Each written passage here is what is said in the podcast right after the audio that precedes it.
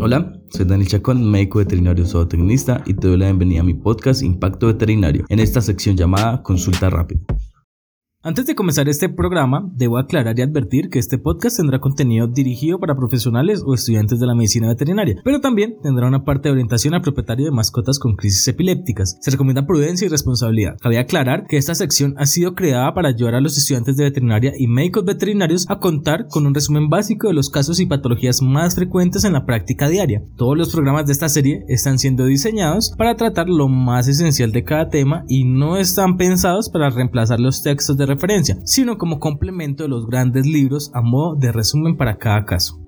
Ok, este tema va a ser un poco largo, un poco extenso, pero les aseguro que valdrá totalmente la pena. Para empezar, debemos aclarar que la epilepsia es la afección neurológica crónica más común en los animales de compañía. Las mascotas con epilepsia, especialmente la epilepsia mal controlada con una alta frecuencia de crisis epilépticas, tienen un mayor riesgo de muerte prematura, cambios de comportamiento y una calidad de vida reducida. Y lo peor es que las crisis epilépticas no solo afectan la calidad de vida de las mascotas, sino también de los tutores de mascotas. En medicina humana, desde 1964, la epilepsia ha sido clasificada y organizada por la Liga Internacional contra la Epilepsia o ILAE por sus siglas en inglés. En la medicina veterinaria no ha habido un consenso para la clasificación y terminología de la epilepsia, lo que ha originado confusiones tanto a los veterinarios clínicos como a los propietarios. Así que con el fin de facilitar una terminología uniforme, clasificación y estandarización de los protocolos de actuación en la epilepsia, se creó en el 2015 un comité científico llamado Trabajo Internacional sobre la Epilepsia Veterinaria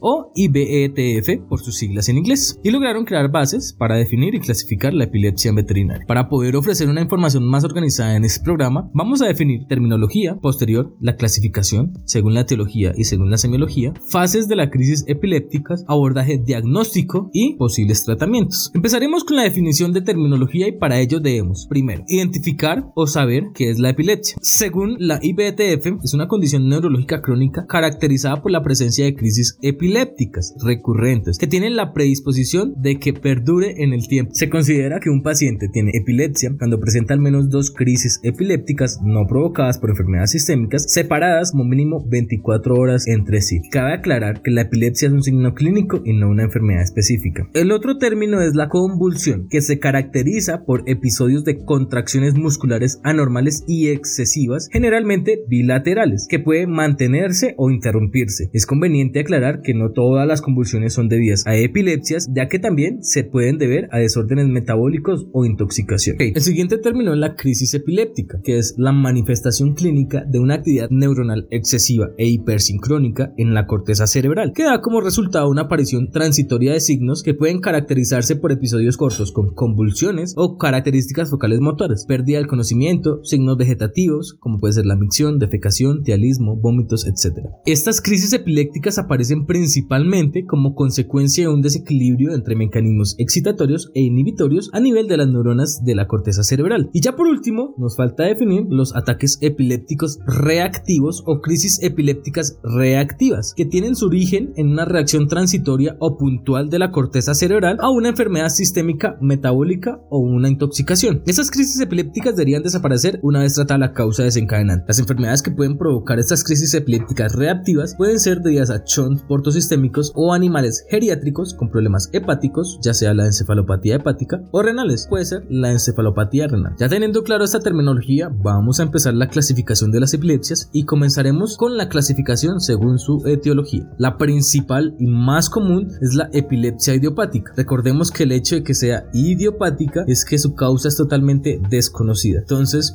pues la verdad no hay mucho que decir acerca de su definición, pero tratar de abordarla conlleva un gran desafío clínico. Este tipo de epilepsia es la más frecuente en perros y presenta unas características determinadas. La primera, que la edad de presentación debe estar entre 6 meses y 6 años. La segunda, que a un examen físico y neurológico siempre o por lo general van a estar normal. Y la tercera es que básicamente todas las pruebas de laboratorio y todas las pruebas de imágenes nos van a arrojar resultados aparentemente normales. Se considera que tiene una base genética. Esto quiere decir que para realmente llegar a diagnóstico de epilepsia idiopática por completo, se debe hacer un trabajo de descarte de los otros dos tipos de enfermedades o de los otros dos tipos de epilepsia. La siguiente es la epilepsia estructural o sintomática, que es aquella secundaria a una patología intracraneal estructural que afecta la corteza cerebral. Las enfermedades que pueden provocar epilepsia sintomática son enfermedades congénitas como la hidrocefalia, la neoplasias como el glioma o el meningioma, las inflamatorias como la meningoencefalitis de origen desconocidos e infecciosas como meningitis protozoarias, entre otras también, enfermedades degenerativas, traumas cráneoencefálicos y problemas cerebrovasculares como infartos o hemorragias cerebrales. Y la última clasificación es según su semiología, que puede ser focales o generalizadas. Las focales o parciales afectan una zona concreta del cerebro. Las crisis epilépticas focales se caracterizan por signos lateralizados o regionales, signos motores, autonómicos, conductuales o en combinación de estas. Pueden ser con o sin alteración de conciencia o con o sin alteración de una capacidad de respuesta.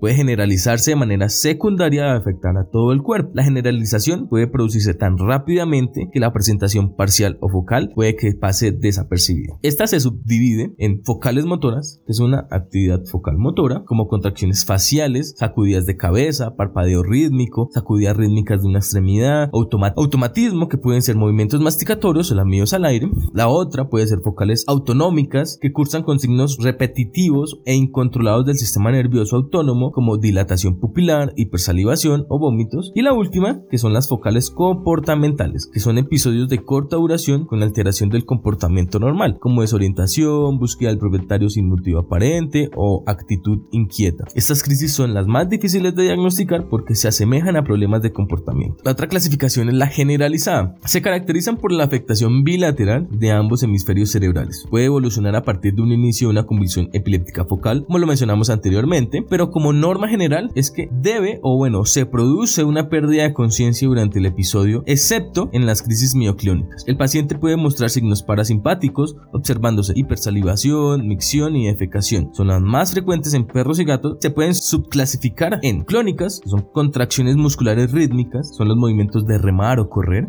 Tónicas, es un marcado incremento del tono muscular que puede ser de intensidad variable. Las más comunes que son tónico-clónica, que es el incremento del tono muscular seguido de contracciones musculares rítmicas o en alternancia con estas. La tónica no es tan frecuente y debe o tiene que tener una pérdida de tono muscular. Y la mioclónica, que son sacudidas musculares focales o generalizadas, bruscas e involuntarias, repetitivas, de muy corta duración, que afectan a los músculos de la cabeza, tronco o extremidades. Estos episodios son característicos de la enfermedad de la fora descritas en el Tekel y el Vigor. En este tipo de crisis generalizada no se observa pérdida de conciencia. Y ya, lo último para definir van a ser las, crisis, las fases de las crisis epilépticas, aunque a veces no siempre son tan identificables. La primera es la fase prodrómica, que es un cambio de humor y de conducta que puede ser de 1 a 24 horas de duración antes de la crisis epiléptica. Como dije, se manifiesta como una alteración en el comportamiento habitual, por ejemplo, inquietud, ansiedad, irritabilidad, agresividad o búsqueda de atención, y en casos más raros, manifestaciones vegetativas como vómitos, hipersalivación o midriasis. Generalmente esta fase solo la perciben las personas que conocen muy bien la conducta normal de la mascota. La segunda es el aura. Bueno, el aura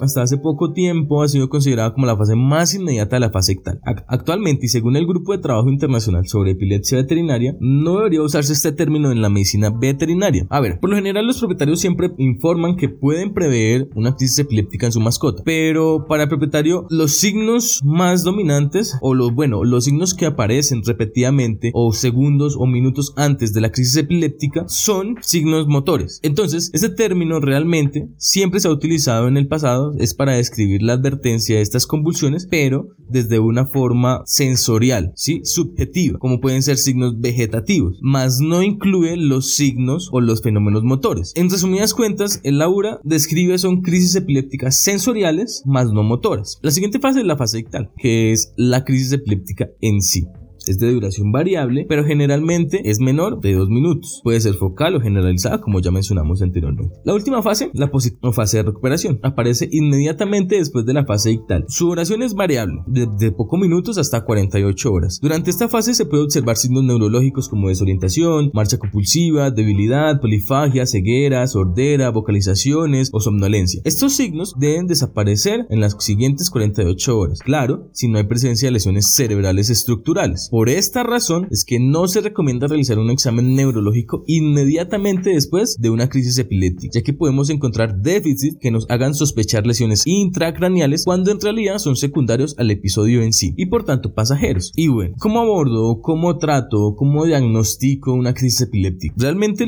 el reto principal va a ser tratar de descartar o tratar de confirmar si se trata de una crisis epiléptica reactiva, si se trata de una epilepsia estructural o por el contrario, o pues en el caso ya extremo, si se trata de una epilepsia idiopática. Para esto nos vamos a basar en los criterios de confianza para el diagnóstico de la epilepsia idiopática recomendado por el Grupo de Trabajo Internacional sobre la Epilepsia Veterinaria. El primer criterio de confianza o nivel 1 es descartar ataques de epilepsias reactivas. Entonces, para esto la historia clínica es esencial. Debemos asegurarnos que realmente se trata de una crisis epileptogénica y no de otros procesos episódicos o paroxísticos que puedan ser confundidos como la narcolepsia, la catalepsia, el síncope, temblores benignos de la cabeza, enfermedad vestibular, debilidad, desplome, trastornos de conducta o trastornos del sueño. También se debe caracterizar la crisis epiléptica, ya sea focal o generalizada. Dado que rara vez el veterinario está presente en esta crisis, es importantísimo y de gran ayuda pedirle al propietario que grabe y que describa muy bien el episodio. No olvidar tampoco lo que conlleva una anamnesis completa, como preguntarle el historial de las crisis, edad de aparición de las crisis, historial familiar, etc.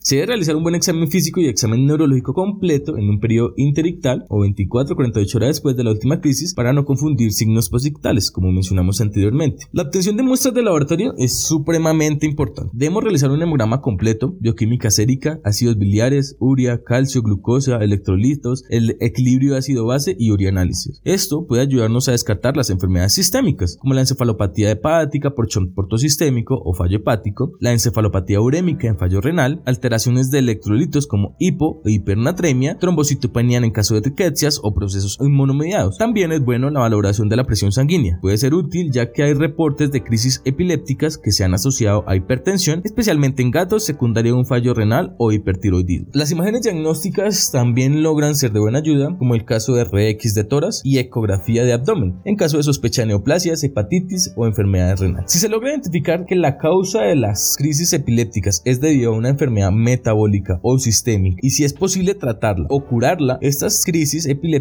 deben cesar o en tal caso desaparecer. Pero si por el contrario no se logró encontrar causas sistémicas o metabólicas, es importante empezar con la segunda fase del abordaje diagnóstico. El segundo criterio de confianza o el nivel 2 se debe empezar o realizar cuando hayamos descartado por completo estas enfermedades sistémicas. También lo que dice el Grupo de Trabajo Internacional sobre Epilepsia Veterinaria es que podemos saltar a este paso cuando los pacientes estén por fuera del rango de edad común de las epilepsias idiopáticas. Esto quiere decir que haya presentado la primera crisis epiléptica en edades menores a 6 meses o mayores de 6 años o cuando hayan signos neurológicos interictales consistentes con patologías intracraneales, como pueden ser cambios en el estado mental, marcha en círculos, head pressing, déficits en las reacciones posturales o hemiparesias, déficits visuales, disminución o ausencia de la respuesta de amenaza, disminución en la sensibilidad facial, etc. O también en pacientes con estatus epilépticos o convulsiones en racimos, o cuando hay resistencia a medicamentos convulsivos. Para estos casos es importante la obtención de imágenes de cerebro y análisis del líquido cefalorraquídeo. Lo más accesible en cuanto a imágenes de diagnósticos siempre serán las radiografías, pero una radiografía de cabeza tiene una utilidad muy limitada y de forma anecdótica se ha descrito cambios en pacientes con neoplasias óseas o hidrocefalia grave. En la mayoría de los casos se prefiere la resonancia magnética o la tomografía computarizada, aunque estas herramientas no siempre son tan accesibles tanto para centros médicos veterinarios o como para propietarios por su gran valor económico, es nuestra responsabilidad ofrecerla o en tal caso remitir a un centro de referencia especializada que cuente con estas herramientas y que se logre hacer su estudio, claro. Pero bueno, si tenemos acceso a estas herramientas, es bueno aclarar que la resonancia magnética es la técnica de diagnóstico por imagen de elección para valorar la corteza cerebral, ya que aporta una mayor resolución en el parénquima cerebral, pero la tomografía computarizada con contraste intravenoso es una técnica adecuada para el diagnóstico de tumores, meningoencefalitis, trauma cráneoencefálico, fracturas de huesos craneales o malformaciones congénitas. Y también está el análisis del líquido cefalorraquídeo, que es la técnica de elección para el diagnóstico de las enfermedades inflamatorias o infecciosas. Se puede observar un aumento de niveles de proteínas de recuento de células y dependiendo del tipo de célula predominante puede ser de ayuda para identificar la causa. En caso de neutrofilias podemos pensar en enfermedades víricas o bacterianas. En aumento de células mononucleares podemos sospechar de meningoencefalitis de origen desconocida o protozoarios. El líquido cefalorraquídeo también se puede utilizar para la identificación de algunos agentes infecciosos por PCR, como el moquillo caninos o el, o el coronavirus felino. Igual que en el caso caso anterior, desde que hallemos una causa específica y esta pueda tratarse o pueda curarse, se desaparecerán o cesarán las crisis epilépticas. Claro que la complejidad del tratamiento y del pronóstico y la eficacia del tratamiento dependerá de esta causa real. Y ok, si no encontramos nada extracraneal o intracraneal, ¿qué hacemos? Es ahí cuando ya podremos tener un nivel de confianza tipo 3 para diagnosticar una epilepsia idiopática. En este caso serán necesarias los electroencefalogramas, que su uso en veterinaria no es tan común. Y si diagnosticamos una epilepsia idiopática es cuando se complican los cuadros y pronósticos de los pacientes. Lo primordial será la orientación del paciente. Aquí quiero extenderme un poco, porque es que el 60% de los propietarios afirman que tener un perro epiléptico tiene una influencia negativa sobre su vida diaria, causando estrés y limitando su actividad. Las manifestaciones más comunes de los tutores de mascotas es que les da miedo a que el perro sufra una convulsión estando solo o les da miedo encontrar al animal muerto tras sufrir una crisis. Es importante poder ofrecerle una información completa sobre el padecimiento del paciente, el régimen terapéutico, el pronóstico y las instrucciones para el control del animal cuando está teniendo una crisis, claro. También que lleve un diario de la fecha, hora y caracterización de las posibles crisis futuras. Y la base del tratamiento es o será reducir la frecuencia y la severidad de las crisis epilépticas y dar una calidad de vida al paciente. Es importante que el propietario entienda que este será el objetivo y que es casi que imposible que las convulsiones desaparezcan por completo. Es más, se considera que un tratamiento efectivo de las epilepsias idiopáticas es reducir en un 50% la frecuencia de las crisis. También la idea es que los efectos secundarios de los anticonvulsivos sean mínimos. Esto es lo que nos garantiza la calidad de vida de la mascota y del tutor. Pero cuando iniciamos el tratamiento para la epilepsia idiopática, según el Grupo de Trabajo Internacional sobre la Epilepsia Veterinaria, el paciente que se diagnostica con epilepsia idiopática debe tener un periodo interictal menor de 6 meses, es decir, dos o más ataques epilépticos en un periodo de 6 meses, o un estado epiléptico en racimo, que tenga signos postictales que se consideren graves, por ejemplo, agresión o ceguera, o que dure más de 24 horas, o cuando la frecuencia y duración de las crisis epilépticas